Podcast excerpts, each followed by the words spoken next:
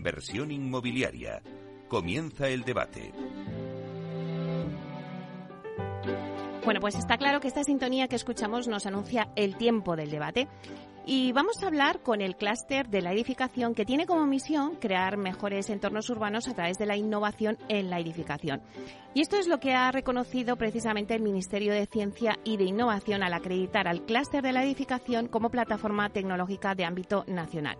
Este es un reconocimiento al trabajo de los muchos grupos de trabajo, valga la redundancia, que impulsan la innovación de la edificación desde el clúster. Bueno, pues hoy tenemos a uno de esos grupos de trabajo con nosotros y el proyecto de este grupo es un tema que vamos a tratar en el debate y que no es otro que la rehabilitación energética a gran escala un equipo disciplinar que aporta una visión 360 grados con la experiencia de un constructor como ACR, una patrimonialista como Imocaisa, un estudio de arquitectura, CIP, y una ingeniera, ANESCA, y también un agente rehabilitador, Sociedad de Tasación Consultores. Bueno, pues hoy nos acompañan aquí en esta mesa y os voy a pasar a presentar. Pues tenemos con nosotros a Lola Nieto, que es arquitecto técnico, es ingeniero de edificación y forma parte del equipo directivo de negocio en Sociedad de Tasaciones Consultores y pertenece también al grupo de Sociedad de Tasación que ejercen como agentes rehabilitadores. Buenos días, Lola. Hola, ¿qué tal? Buenos días, Meli. Muchísimas gracias. Bueno, ya te echábamos de menos, ¿eh? Tenías que venir porque a ver, qué está pasando aquí con el mundo de la rehabilitación que nos tiene locos. Pero bueno, vamos a ver cómo, cómo nos contáis así, cómo están eh, sucediendo las cosas, ¿no? Bueno, luego también le sigue Manuel eh, Morcillo, que es ingeniero industrial y director general de la empresa Anesca Servicios Energéticos. Buenos días, Manuel. ¿Qué tal? Buenos días, Meli. Bueno, en esta masa, en esta mesa siempre eh, es importante que haya una ingeniera, una ingeniería, porque la verdad es que eh, yo creo que también, sobre todo en estos temas, ¿no? Que hablamos hoy de, de la eficiencia energética, creo que nos vas a aportar muchas cosas, Manuel. Bueno, también le sigue Julián Domínguez, que es socio director en CIP Arquitectos. También es CEO de REARE, que es la agencia para la rehabilitación de edificios. Y también es presidente de Resurge, que es Asociación para la Rehabilitación Eficiente Social y Urbana a Gran Escala. Buenos días, Julián. Buenos días, Meli, y muchas gracias por contar con nosotros una vez más. Bueno, me alegro mucho de que vuelvas con nosotros aquí a los micrófonos de Capital Radio. Eh, también está con nosotros Iván García Pellegrín, que es del Departamento de Estrategia e Innovación en Inmocaisa. Buenos días, Iván. Buenos días, muchas gracias por la invitación. Bueno, que vienes, que lo tenemos que contar aquí todo, ¿eh? que vienes corriendo desde Barcelona. Eh, bueno, el AVE aquí es que siempre, pues cuando llueve un poco, ¿no? Se complican las cosas. Sí, pero bueno, al final hemos llegado, ¿no? claro que sí, que es lo importante. bueno, pues si os parece, antes de empezar a mí lo que me gusta hacer es una ronda, ¿no? Para situar un poco al oyente de lo que vamos a hablar y también tomar un poco el pulso que vosotros me digáis eh, la visión de cómo está en estos momentos el sector de la rehabilitación. Preguntaba al principio, en la introducción que decía era, ¿han cambiado los intereses de la sociedad en este último año? Porque, ¿qué hay de novedoso eh, en, en, este último año en cuanto a la rehabilitación? Pues los fondos Next Generation, que al final tuvieron mucho ruido, pero bueno, no sé, están ahí un poco en stand-by y quiero coger un pulso eh, de todos los que están en la mesa para que me digáis cómo estamos en este momento o cómo la sociedad eh, se ha interesado en este último año, ¿no? Sobre la rehabilitación. Si quieres empezamos contigo, Lola. Vale, pues perfecto. La verdad es que hace año y medio que estábamos aquí, Meli, estábamos empezando a presentar este grupo de trabajo del clúster y teníamos todos en la mente que la rehabilitación era una necesidad, había un impulso por los fondos europeos, quedaba mucho por materializarse, todavía no habían llegado el Real Decreto, todavía no estaban las órdenes en cada una de las comunidades. A día de hoy ya están, ya están abiertos todos los programas, ya está todo activo pero la sensación social es esa conversación familiar, esa, ese momento en que la sociedad está impulsada o no, eh, desde mi punto de vista todavía nos queda mucho por hacer.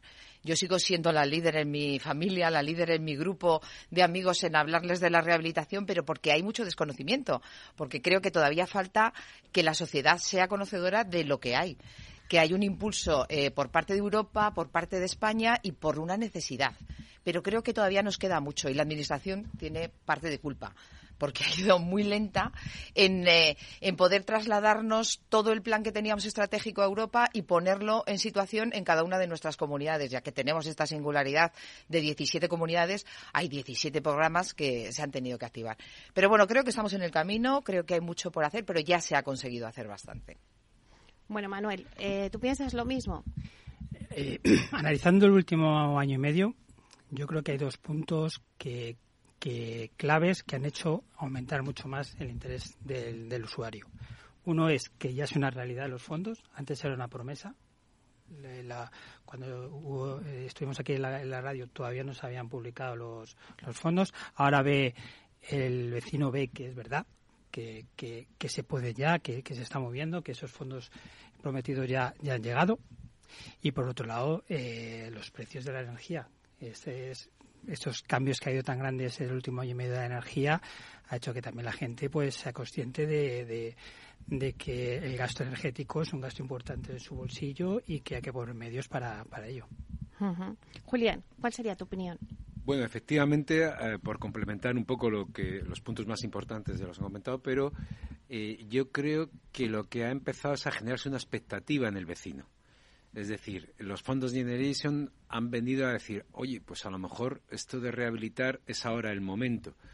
Lo que pasa es que también nos está ocurriendo que, claro, que un año y medio es muy largo y entonces hace un año fue cuando todo esto empezó a tener ruido y desde hace medio año para acá ese ruido se está empezando a convertir un poco en cansancio y en desánimo porque no se ve que los fondos lleguen, que las obras se inicien y, eso lo que hace es volver a pensar en el tópico que tenemos aquí, que las subvenciones no son del todo ciertas, que son muy difíciles de conseguir, que al final Europa se va a cansar.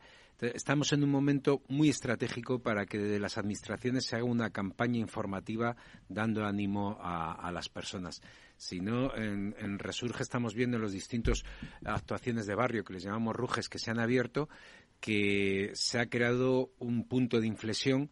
Estábamos en una animación tremenda que se nos apuntaba mucha gente y se nos están bajando del tren por, porque no ven que las subvenciones lleguen, las resoluciones no se hacen, no solo en la Comunidad de Madrid, sino en, en, casi todas las comunidades a nivel de España.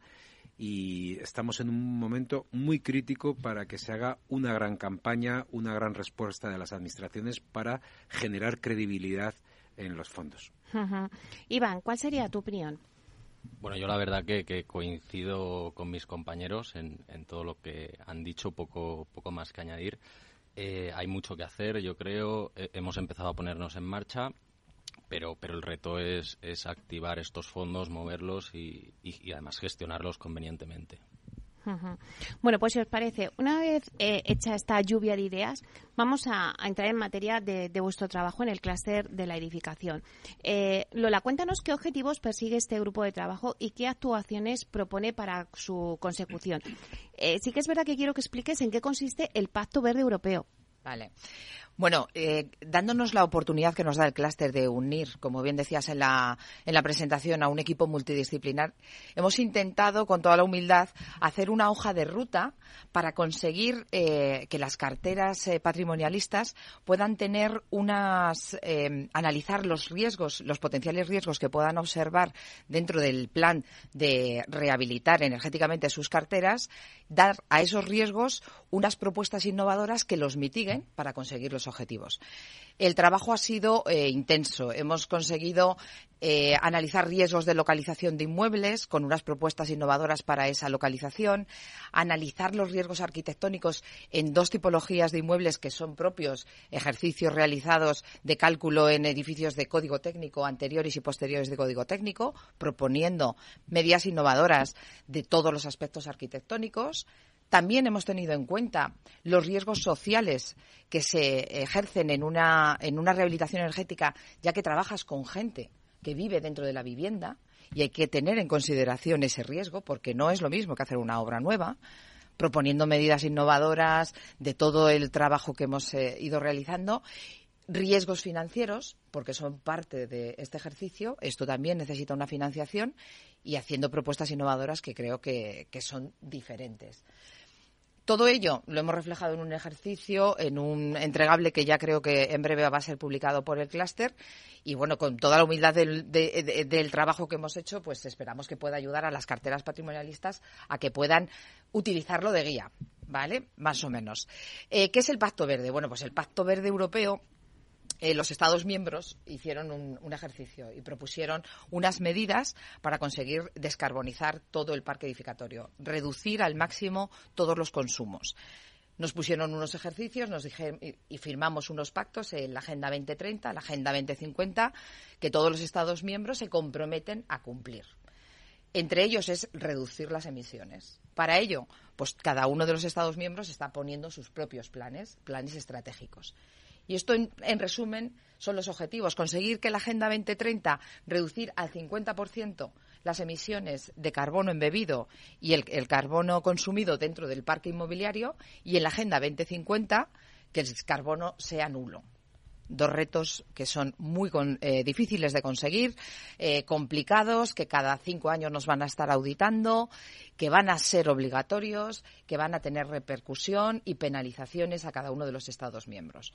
Cada uno de ellos eh, participa y ejerce unos nuevos planes nacionales para conseguir que nos van a auditar y que tenemos que reportar de forma eficiente para que Europa nos siga viendo y considerando el pacto que es importante y socialmente eh, necesario.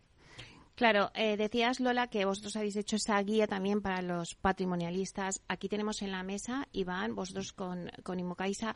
Eh, yo me pregunto, ¿los inquilinos demandan edificios eficientes? Eh, bueno, eh, eh, yo creo que cada vez más existe, existe una concienciación por parte de la sociedad y el inquilino acerca, acerca de, la, de, lo que sería la eficiencia energética de las viviendas.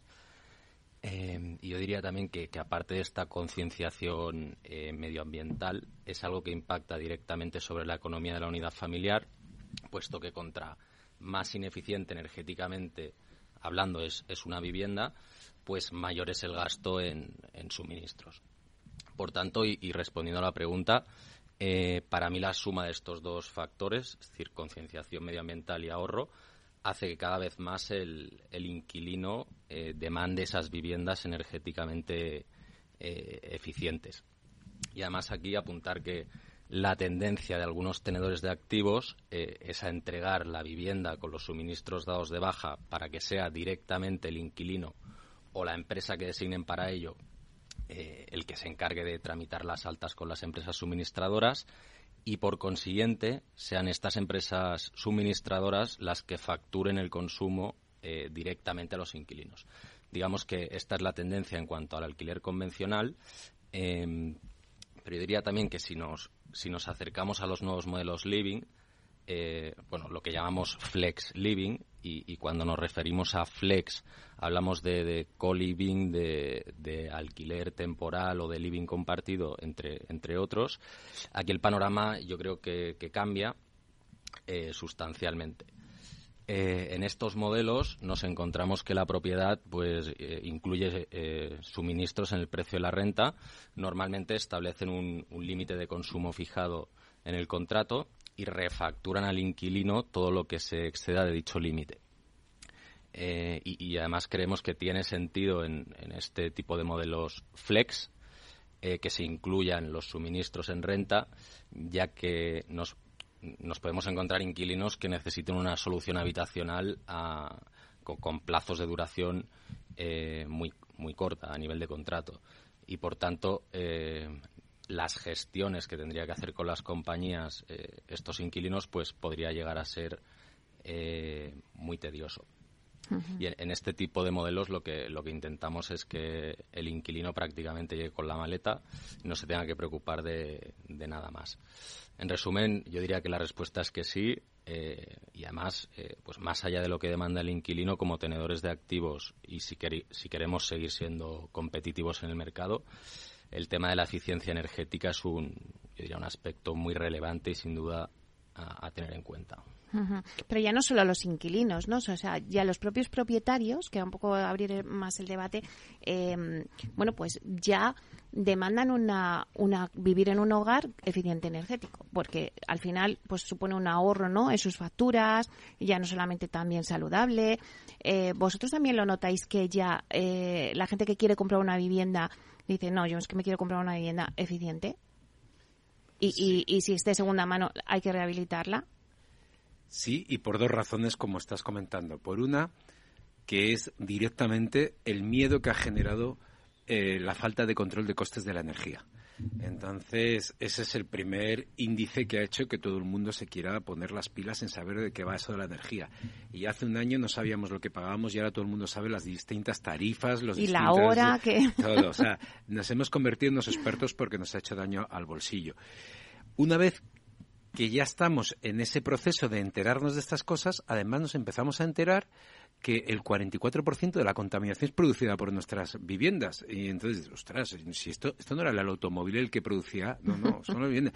Entonces empiezas a sensibilizarte, porque claro, ya lo del cambio de tiempo eh, ya lo estamos viendo, que es verdad. O sea, el tiempo está cambiando y, bueno, a lo mejor no estamos tan sensibilizados con la protección del planeta, así con mayúsculas, pero sí con que tenemos aquí unas inundaciones y una serie cosas, y empezamos a ser sensibles en eso. Y luego hay una cosa más.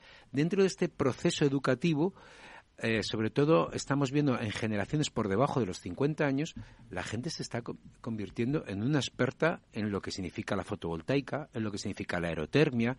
Es decir, hace años yo le tenía que hablar a alguien de lo que era una caldera de condensación eh, y era una cosa que existe hace 30 años.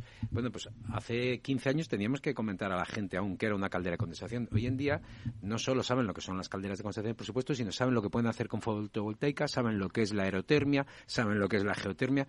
Es decir, está produciéndose una educación en los temas de eficiencia energética tremendamente acelerado en, el consumidor, en el usuario, en el propietario. O sea que sí, sí que hay esa sensibilización y esa demanda. Otra cosa es que sea lo suficientemente sensible como para abordar una inversión. Ese es otro paso. Claro. Manuel, eh, que veo que sientes con la cabeza, pero quiero ver las inversiones que, apuntaba ahora también Julián. Las inversiones realizadas en las instalaciones en edificios rehabilitados, claro, pues suponen un elevado coste, ¿no? Lo que lo estábamos diciendo.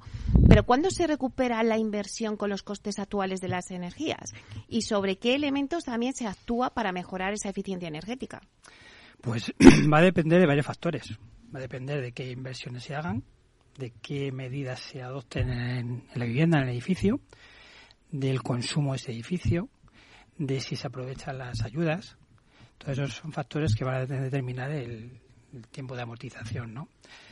Lo habitual que es, o lo, más rentable que es eh, el, incidir sobre las eh, medidas sobre la envolvente del edificio es la mejor, la mayor medida de ahorro de, eh, energético del edificio. Entonces, actuar sobre la fachada del edificio, que normalmente se, se, se montan sistemas SATE, que son unas, unas, unas planchas aislantes en el exterior, que lo que hacen es eso, pues eh, aumentar el aislamiento del edificio, en el que no solamente mejoras el aislamiento del edificio, sino eh, resolver los problemas eh, de, de, puentes térmicos del edificio, pues eh, reducía hasta un 70% en la demanda de, del mismo y, y, no solamente te va a ahorrar en, en lo que es el, económicamente en el combustible, ¿no? sino que va a mejorar la calidad de vida de, de, de, los habitantes de esa, de esa vivienda. Porque hay, hay viviendas en las que cuando hace aire en la calle te, te, se vuelven las, las, las cortinas de la mala calidad de, de ventanas o de, o de la propia eh, fachada del edificio, ¿no? O, o, debido a, a, los puentes térmicos eh, tienen humedades en la, en la, en la vivienda y viven con esas humedades. Cuando me decías que sentía, eh, lo que comentaba Julián, el, el, el vecino se está dando cuenta primero que económicamente no se puede emitir ya tanto gasto debido a, al gasto de, energía.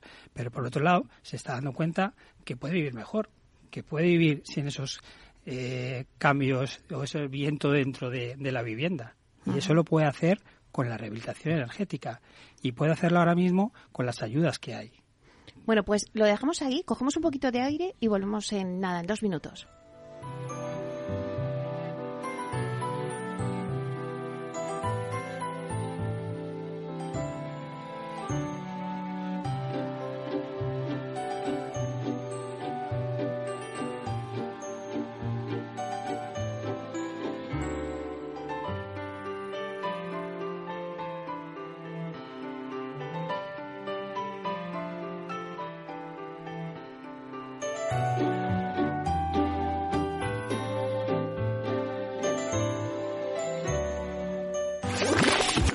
Capital Radio, la genuina radio económica.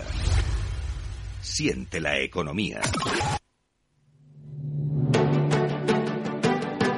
Una piscina infinita, una terraza con vistas, un gran salón para invitar a la familia o todo a la vez.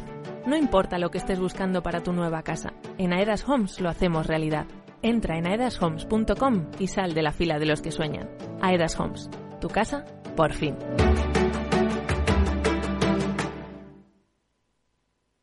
Empezaremos con el test de Rorschach.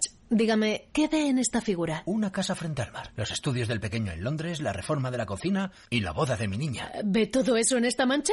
En Renta 4 Banco sabemos que hay cosas que no te puedes quitar de la cabeza. Por eso hemos creado nuestro planificador financiero familiar, un servicio gratuito que te ayuda a planificar tus necesidades financieras futuras y actuales para que no tengas que preocuparte de nada. Entra en r4.com y descúbrelo.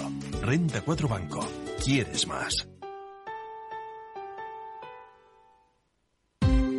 Ya no estamos en la era de la información, estamos en la era de la gestión de los datos y de la inteligencia artificial. El tratamiento inteligente de estos datos proporciona un valor enorme a las empresas en sus procesos de negocio. En Piper Lab ayudamos a nuestros clientes a tomar decisiones de negocio basadas en datos. Escúchanos todos los lunes en el espacio de Big Data de Capital, la Bolsa y la Vida.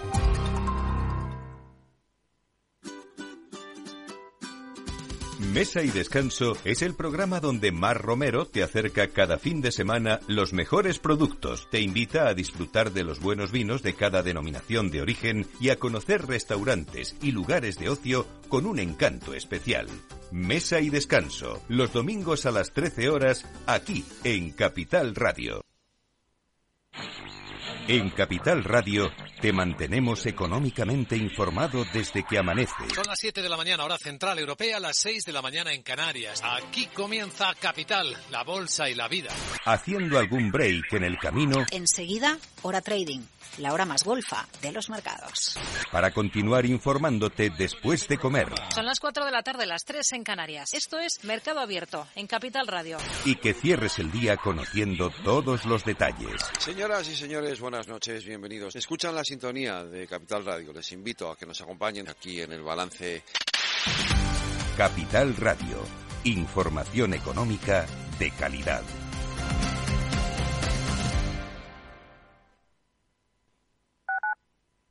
Capital Radio, Madrid, 103.2 FM.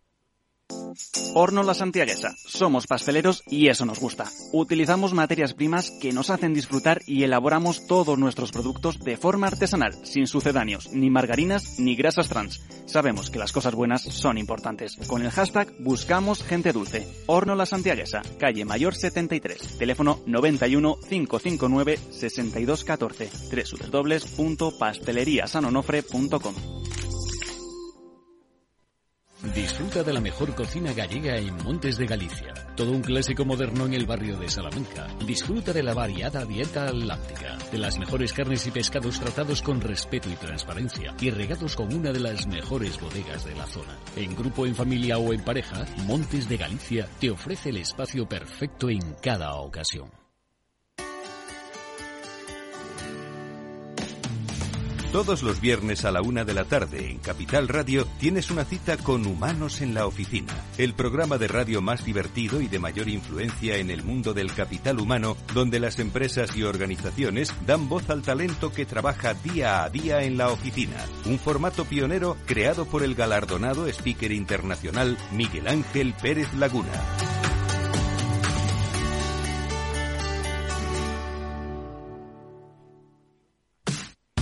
Los viernes en Capital Radio te proponemos descubrir y comprender las estrategias de empresas con éxito que servirán de inspiración y ejemplo para la tuya. Escucha Metaempresas, un programa presentado por Andrés Arenas con la presencia y los consejos de expertos en distintas áreas y profesores de reconocida trayectoria. Todos los viernes a las siete y media de la tarde, Metaempresas, Capital Radio.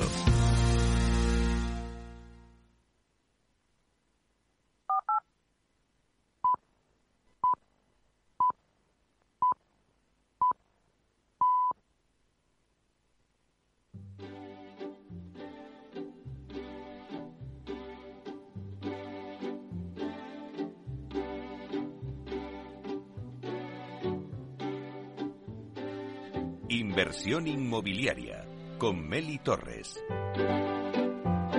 Bueno, pues seguimos con el debate que tenemos hoy sobre la rehabilitación energética a gran escala. Voy a hacer un repaso rápido a la mesa que tenemos hoy con nosotros. Está con nosotros Lola Nieto, que es arquitecto técnico y también forma parte del equipo directivo de negocio en Sociedad de Tasaciones Consultores. Eh, luego también está con nosotros Manuel Morcillo, que es ingeniero industrial y director general de la empresa de Anesca Servicios Energéticos. Eh, Julián Domínguez, que también es socio director en CIP Arquitectos, también es CEO de Reare. Y luego Iván García Pellegrín, que es del Departamento de Estrategia e Innovación en Inmocaisa. Bueno, eh, estábamos hablando de las inversiones. Y bueno, yo quería preguntarte, Lola, eh, ¿qué medidas económicas podemos implantar para mitigar los costes de, inversión y que seguro que van en ese, en ese, esa guía que habéis hecho, ¿no? De todo esto. Sí. Bueno, hemos hecho un ejercicio grande. Hemos ido poniendo propuestas a veces un poco eh, que son utópicas, pero que las queremos, eh, que queremos por lo menos que se entiendan. Eh, hay algunas muy concretas y sí que es verdad que pensando que la rehabilitación energética se hace en las comunidades que suelen tener pobreza energética, considerando esta aquella dificultad que tiene la familia para aguantar los, los gastos en un 10% de su renta, sobre su 10% de su renta en gastos energéticos, esa pobreza energética es palpable. Es palpable, existe, afecta a toda esta rehabilitación que se precisa y si no hay ayudas ni subvenciones como medida prioritaria es imposible poder ayudarles. Si tu 10% de tu renta la dedicas a pagar los suministros, no puedes intervenir en mejorar la eficiencia. Con lo cual, eh, la subvención ha de ser necesaria, ha de ser recurrente. No solamente podemos ver los impulsos de los fondos europeos, ha de ser estatal y ha de ser anual y yo creo que esos planes han de estar eh, siempre y han de perdurar en el tiempo hasta que consigamos cumplir el pacto verde que nos, que nos ha marcado Europa y que tenemos ese compromiso ejerciendo y haciendo estudios dentro de, las mesas de debate del clúster, también vimos otra, otra propuesta innovadora muy interesante que, Julián comentará también, que es la casa por el tejado. Eh, es algo que tiene un nombre muy, muy curioso, pero es aumentar la edificabilidad de los edificios. Conseguir que aquellos que no la tienen eh, todavía eh, con matada puedan hacer eh, viviendas en la parte superior y que con la venta de ese edificio puedan sufragar los, los, gastos de la rehabilitación energética. Ya hay casos concretos, ya hay sitios donde se está haciendo y ejerciendo y está funcionando muy bien. Regeneran urbano, eh, hay una regeneración urbana en el barrio, se pueden quedar las familias a vivir dentro de su propio barrio y son muy interesantes propuestas que en Barcelona hemos visto algún proyecto que ACR nos había comentado muy muy innovadoras. Otras de las interesantes es que las empresas o las entidades financieras ayuden a las comunidades energéticas, perdón, a las comunidades de propietarios con una financiación acorde a la rehabilitación que hagan. Es decir, si yo reduzco y mejoro mi eficiencia en un 80%, mis tipos en esa financiación se vean reducidos. La entidad financiera mejora su repercusión o su imagen y la entidad y la comunidad de propietarios tiene un retorno mejor con lo cual la inversión va a ser mayor. O sea, si yo consigo un 80% de rehabilitación, que mi tipo de interés en mi financiación se, se reduzca. Esto hay que hablar con las entidades financieras, hay que proponérselo. Pero es innovador, es disruptivo. Hmm. Y yo creo que alguna nos va a escuchar. Yo creo que tienen ganas de, meterse en la financiación y es un compromiso. Ellos también van a conseguir CAES que les van a beneficiar para que el Banco Central Europeo les pueda ayudar. Julián. Sí, la verdad es que, aunque lo está manifestando como algo utópico, tiene mucha base. Es decir, los las financiaciones en los bancos, el tener unos eh, tipos preferenciales, es algo tan sencillo como meter en la variable lo que son los fondos verdes europeos que trabajan a unos tipos preferenciales con el BEIN, con el Banco Internacional, etcétera, y también lo que es las ventajas que tienen para los fondos de inversión de cara a sus informes de SG. Es decir, si yo eh, gran parte de mis inversiones las estoy haciendo en temas que mejoran la sostenibilidad, tengo unos certificados SG, unidos luego a los de gobernanza y otras cosas, mucho más positivos que si lo estoy haciendo directamente a financiaciones inmobiliarias puras. Entonces, eso ya tiene una base. Y lo de la edificabilidad, lo de empezar la casa por el tejado, bueno, eh, aumentos pequeños de edificabilidad, no solo aquellos remanentes, porque, por ejemplo, en, planes generales como el de Madrid quedan muy pocos remanentes, no tienen esas posibilidades, pero aumentos del 10% respecto a la edificabilidad existente es algo que ya tenemos muchos precedentes. Y en la Comunidad de Madrid tenemos uno muy claro, que es los ascensores para sacar los ascensores de los edificios hemos tenido que aumentar las edificabilidades e incluso que ocupar la vía pública, que parecía como más imposible el tener permiso para ocupar la vía pública. Pues estamos ocupando la vía pública con las rehabilitaciones y gracias a eso estamos implantando ascensores. Es decir, que un aumento de la edificabilidad para temas de eficiencia energética no es algo tan inverosímil, no es algo tan difícil de controlar y llevar a cabo para que sea eficaz y por eso lo estamos proponiendo. O sea que yo creo que sí que sí que tenemos recorrido ahí. Lola, que querías apuntar. Solo un detalle. Eh, está muy bien y es, es necesario, pero también tenemos que hacer una ley específica para rehabilitación esa que permita que con el ascensor podemos invadir, pero también tenemos que invadir la calle con un patinillo para conseguir las instalaciones, con esos voladizos que no nos permite, porque la, la ordenanza no nos permite meter esas viseras que permiten una sombra en el edificio. Hay que hacer una ordenanza específica para rehabilitación no puede valer la misma que para una obra nueva. Eso es un trabajo que hay que hacer con la Administración, que yo creo que están en, nos están escuchando, están oyéndonos, pero permitieron que invadiéramos las aceras para colocar ascensores, pero han de permitir que esos voladizos no invadan, que esos, eh, que esos patinillos de instalaciones también puedan entrar en la rehabilitación sin ningún tipo de problema. Solo un apunte por si alguno de la Administración le Julián. Oh, perdona, eh, Manuel. Sí, sí, porque en sí nosotros nos hemos encontrado problemas en instalaciones, por ejemplo, de fotovoltaica, que eh, no nos dejaban poner los paneles porque aumentábamos el, el volumen del edificio.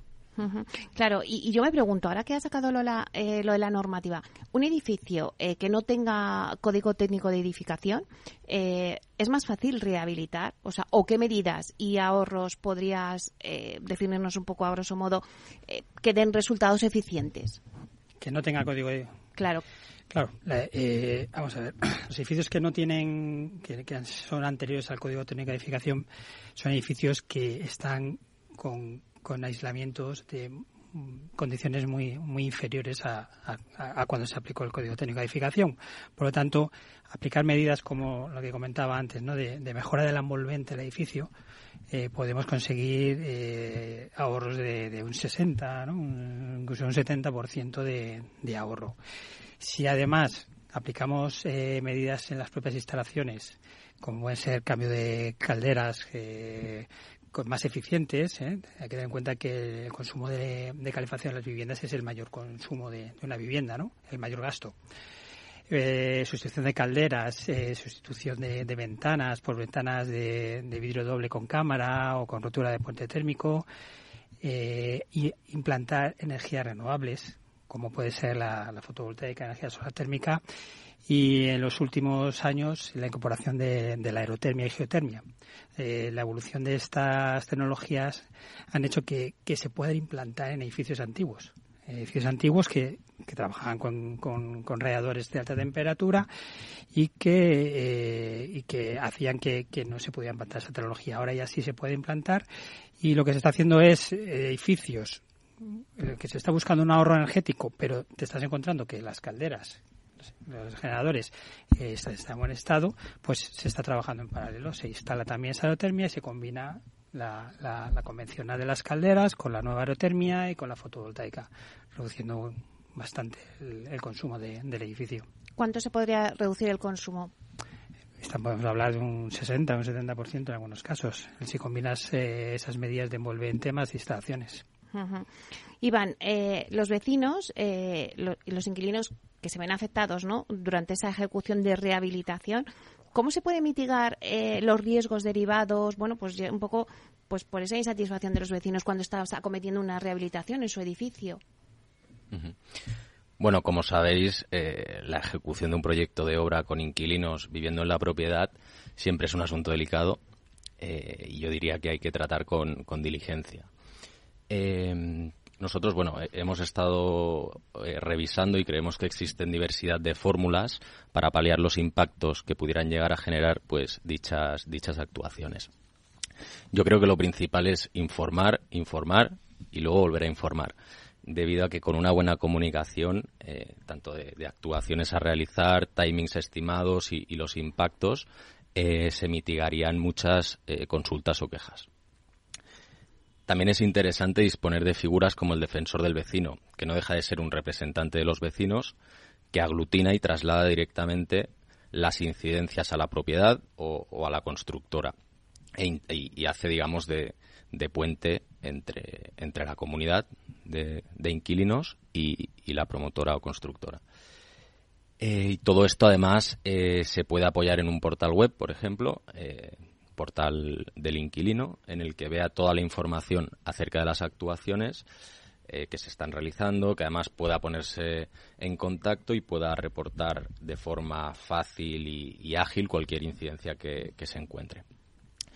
Como sucede, como sucede en todas las reformas y, comunidades, siempre existirá algún, algún vecino pues que puede ser que no esté conforme con las actuaciones y por tanto pues aquí habrá que poner foco específico y, prestarle especial atención para mitigar cualquier inconveniente con él. Eh, y como decía al principio, cabe recordar que, que siempre en una ejecución de obra van a haber afectaciones, por lo que lo que trataremos es de, minimizar el impacto y, por tanto, que el inquilino se sienta informado, escuchado y, atendido. Claro, y si todo esto lo llevamos y lo aterrizamos en, en la actualidad, ¿no?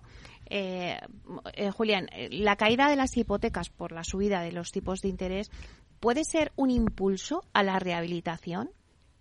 Sí, obviamente, Meli. Eh, si nosotros eh, el proceso natural de sustitución de la vivienda y es cuando ya tenemos más o menos amortizada nuestra vivienda, empezamos a pensar, o bien porque tenemos un elemento más en la familia, una persona, un padre, un hijo o lo que sea, en hacer la sustitución, nos vemos truncados con el coste de la hipoteca. Claro, la hipoteca ahora, en los tipos que está, no está tan fácil de asimilarla dentro de los ingresos como podía haber estado hace dos años entonces empiezas a pensar en cómo mejorar tu vivienda para adaptarla a la nueva situación o a las necesidades y expectativas que tienes. Y eso provoca una reforma, una reforma clara de la, de la vivienda. No siempre esa reforma es una reforma energética exterior de todo el edificio, pero lo que sí tienes es a los usuarios ya más predispuestos. Es decir, si me voy a quedar en esta casa y llegamos a una propuesta de comunidad de vecinos en la que están haciendo una mejora de la eficiencia energética, porque además, sobre todo, cambian también la estética, paso de estar en una casa antigua a una casa moderna, paso de estar en una casa con unas instalaciones de poco confort a unas instalaciones con más confort, la gente se anima, obviamente. O sea, que es eh, directa, indirectamente proporcional. Cuanto más suban las hipotecas, más se va a desarrollar en general la reforma y la rehabilitación. Pero también es cierto que no son los principales factores. Es decir, no porque suban las hipotecas la gente se anima a hacer rehabilitación. Es algo que predispone. Pero ahora mismo lo que más dispone para hacer las rehabilitaciones energéticas son las ayudas económicas, bien sean a través de subvenciones o también, porque a partir de unos ciertos niveles, de eh, ayudas fiscales, es decir, deducciones fiscales que no tienes que esperar a tramitar una subvención y que te adjudiquen, sino que directamente tú en la declaración de la renta puedes ya eh, disponer de ese dinero. Y luego también lo que es la posibilidad de facilitar la financiación, un poco como lo que estábamos diciendo. Es decir, si yo mejoro la eficiencia energética, que la financiación sea más fácil, sea más económica. Bueno, estamos en ese proceso y vamos a ver ahora los resultados en los dos próximos años, a ver cuánto es. Hay demanda de vivienda, hay necesidad, hay una. Eh, todo el mundo, estábamos en el CIMA, todo el mundo lo está diciendo, eh, se necesita generar más vivienda. El problema lo tenemos, la ley de la vivienda, tenemos el problema del suelo, tenemos muchos problemas, tanto para la gente joven como no pueden con los tipos de interés, no pueden con el ahorro, pero la, la rehabilitación es una oportunidad. Hay muchos barrios en las partes eh, más antiguas de las ciudades que necesitan esa rehabilitación. Es una oportunidad. Solo por el tipo de interés o por repoblar, por esa regeneración urbana y por el impacto que, que conlleva en toda la zona y en todo el entorno. Es una oportunidad única y debemos de mantenerla. Ayuda a todo el sector ayuda a la mano de obra. Es verdad que vas, se va a necesitar más profesión, en más oficio, que aquí no se puede industrializar. Es muy difícil la industrialización en rehabilitación porque hay mucho trabajo manual que todavía se depende de un oficio, pero es una oportunidad, es una oportunidad y, y yo creo que rehabilitar es otra de la entrada de vivienda que ha de sumar y computar en esa necesidad que tenemos. Ya un poco vamos a, hacer conclusiones, ¿no? Eh, sí que me gustaría que, bueno, que el oyente que nos está escuchando se quedara con la sensación de qué retos ahora tiene por delante la rehabilitación. Hemos dicho, hay oportunidades, están los fondos, pero ¿qué retos eh, pues ayudas también por parte, como estabas diciendo, Julián, o sea, ayudas también de la administración, la fiscalidad. Eh, bueno, mm, ¿qué retos tiene por delante ahora mismo la rehabilitación? Y si quieres empezamos contigo, Iván.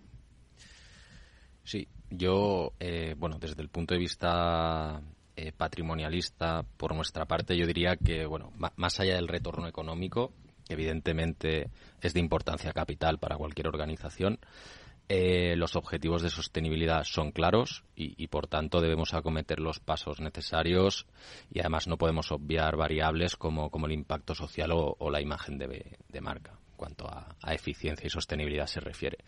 Por tanto, tenemos la responsabilidad de alinearnos con, estas regulaciones en materia de sostenibilidad y contribuir a, descarbonizar el sector que, como comentaban mis compañeros, pues eh, somos uno de los sectores que, más emisiones genera, tanto en promoción barra rehabilitación como en la posterior explotación de, los activos.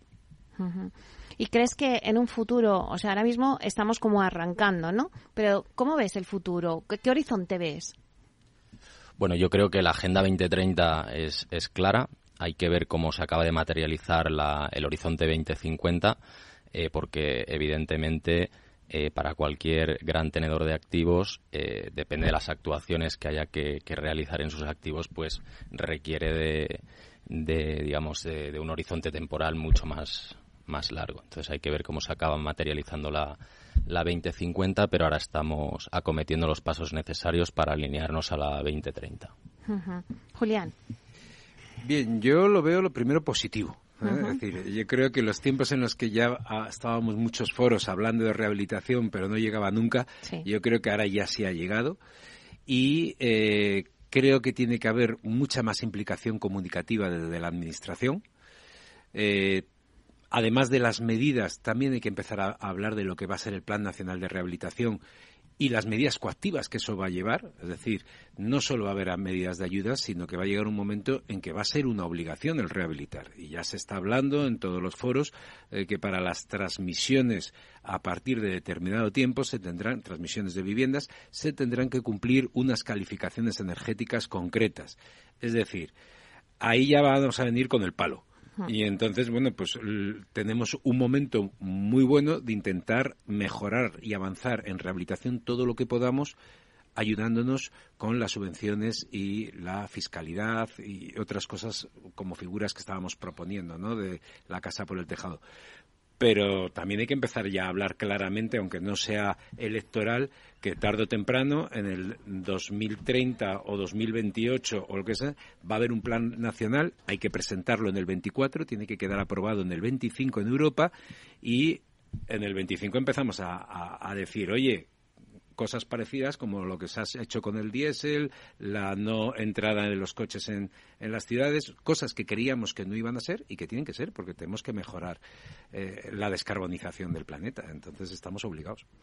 Sí, la verdad es que eh, no sé si estáis de acuerdo, pero que cuando tienes un coche sabes que tienes que pasar la ITV y tal, pero cuando tienes una casa te compras la casa y dices, bueno, esto no, no hay que rehabilitar, no, no hay que hacer nada, no, esto está así para siempre.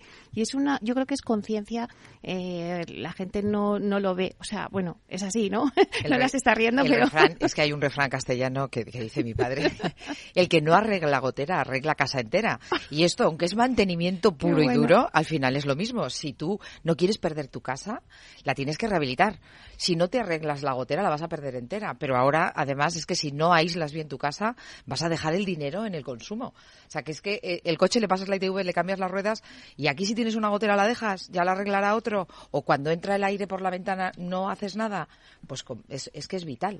Lo que pasa que yo creo que no hay cultura, ¿no? Entonces, pues compramos una casa y la casa ya ahí es para siempre, no hace falta tocarla ni nada. El coche sí que tenemos esa cultura, ¿no? Y hay que llegar a eso, que es difícil. Porque te multan, Meli. A lo mejor hay que, hay que multar. Si te Pues entra el aire por la ventana, te debo de multar porque estás encendiendo mucho la La calefacción. ITV lleva mucho tiempo multando. Claro, claro, pues a lo mejor hay que multar. Hay un pasaporte, ¿no? Del edificio, que es una propuesta. Y en ese pasaporte te van a decir cómo de inspecciones y cómo está tu ITV y cómo está tu vivienda.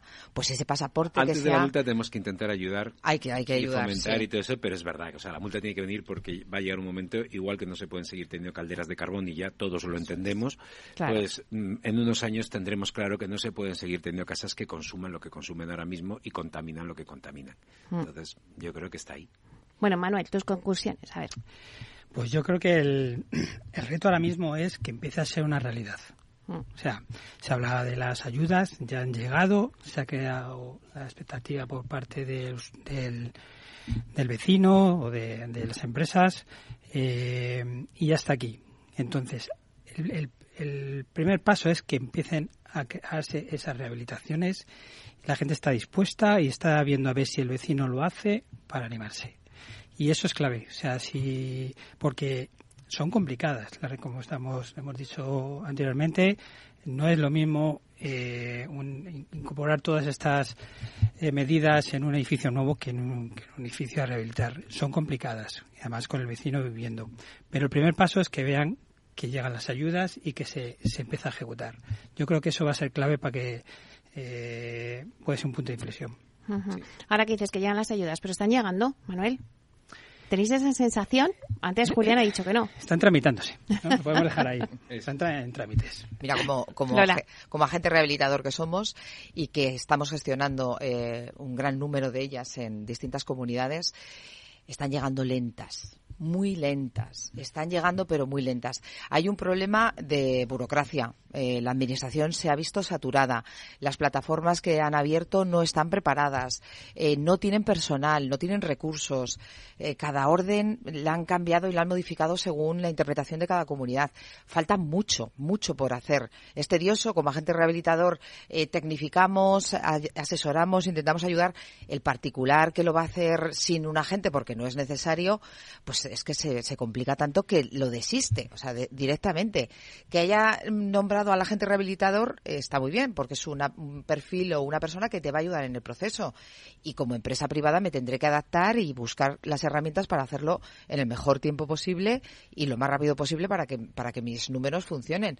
Pero es tedioso, o sea, más de 50 documentos para pedir 3.000 euros para una ventana. O sea, es, es complicado eh, convencer a la sociedad de, de- de que esto lo puede hacer un particular sin, sin mis gastos y sin mis honorarios. Es- ese es el tema. Tenemos que simplificar también los, los formularios, por darlo a decirlo, de tramitación. Ayer yo tenía que explicarle a los vecinos de Orcasitas para hacer una rehabilitación de un hotelito, que es una casita de, de 100 metros cuadrados, tienen que presentar una cantidad de documentación que cuando la vieron impresa no se lo creían. O sea, eran dos archivadores enteros, como si fueran unos edificios tremendos. Y, y cuando hemos intentado reducirlo, nos hacen requerimientos. Hay que simplificar. Hay que simplificar, hay que crear agilidad, hay que informatizar y digitalizar, que ese es otro problema que tiene la Administración. No tiene digitalizados esos procesos, tiene que invertir en digitalizar y que sean más automáticos. Lola, un poco tus conclusiones también y, y cómo ves el horizonte, ¿no? Bueno, yo quiero ser positiva, quiero serlo. Pero a día de hoy, llámame dentro de año y medio y volvemos a hablar. Te A llamo día- antes, te llamo antes. a día de hoy no lo veo fácil. ¿Por qué? Porque dentro del papel que, que actuamos dentro del grupo de sociedad de tasación, eh, el agente rehabilitador lo tiene complicado porque hay mucha incertidumbre. El cliente no se fía, no se lo cree. No le está llegando el dinero, entonces está echando para atrás todos estos proyectos que la sociedad quiere, que, que tiene interés, pues está echándose para atrás porque no ve que le llega el dinero, no ve, no ve el retorno. Llevamos metiendo expedientes desde hace más de ocho meses y tenemos muy pocas contestaciones. Es decir, hay alguna comunidad que va mejor, ¿eh? no voy a hablar mal de todas. eh, hay, hay comunidades que están un poco más activas, pero todavía falta. Y como falta, pues hoy no soy muy positiva. Y creo que eh, como encima estamos en elecciones, pues han parado todo. Y como no, no podemos tocar nada, pues estamos en stand-by. Y a ver quién gana, a ver quién no. Entonces esto es tedioso, es tedioso para la sociedad que necesita eh, el impulso. Lo decía Julián al inicio, no se lo creen. Y, y volvemos a decir, hoy las subvenciones de Europa, eso no llega nunca. Pero ¿por qué no va a llegar? Si es el plan Marshall, si hay dinero, si hay un compromiso, si tenemos la necesidad. Es, es una oportunidad única y la vamos a perder. Yo creo que la Administración, si me está escuchando, que ponga los medios, que haga más y que si necesita ayuda de la empresa privada, que nos la pida. La colaboración público-privada está para usarla. Bueno, pues yo creo que con ese mensaje que está diciendo Lola, esa ayuda que ha pedido, vamos a ver si nos escuchan y si no, a la vuelta de las elecciones hay que volver a juntarse. Eh, bueno, muchísimas gracias a, a, Iván García de Imocaisa. Muchas gracias, Iván, por estar aquí. Muchas gracias a vosotros por la invitación.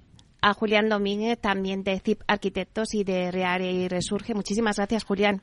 Muchas gracias, Meli, a vosotros por la invitación, por darnos voz y, y, por estar siempre tan atentos a estas necesidades de la sociedad.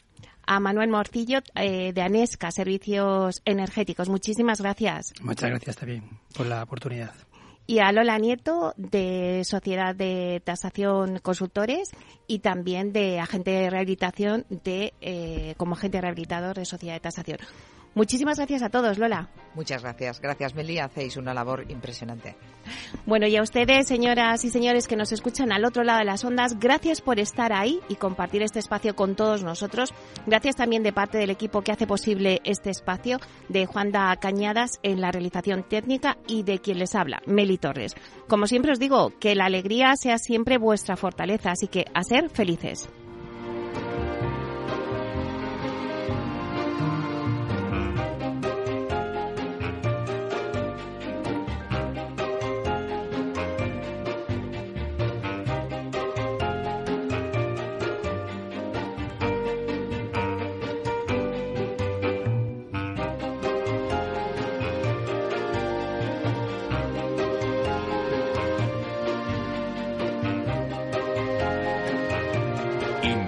Inmobiliaria con Meli Torres.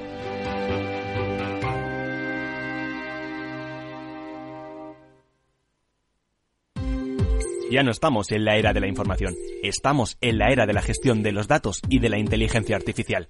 El tratamiento inteligente de estos datos proporciona un valor enorme a las empresas en sus procesos de negocio. En Piper Lab ayudamos a nuestros clientes a tomar decisiones de negocio basadas en datos. Escúchanos todos los lunes en el espacio de Big Data de Capital, la Bolsa y la Vida. ¿Qué es ir más allá?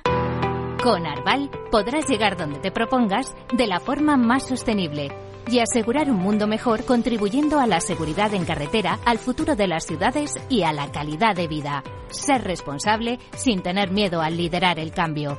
Arval, la transición energética arranca aquí. Más información en arval.es.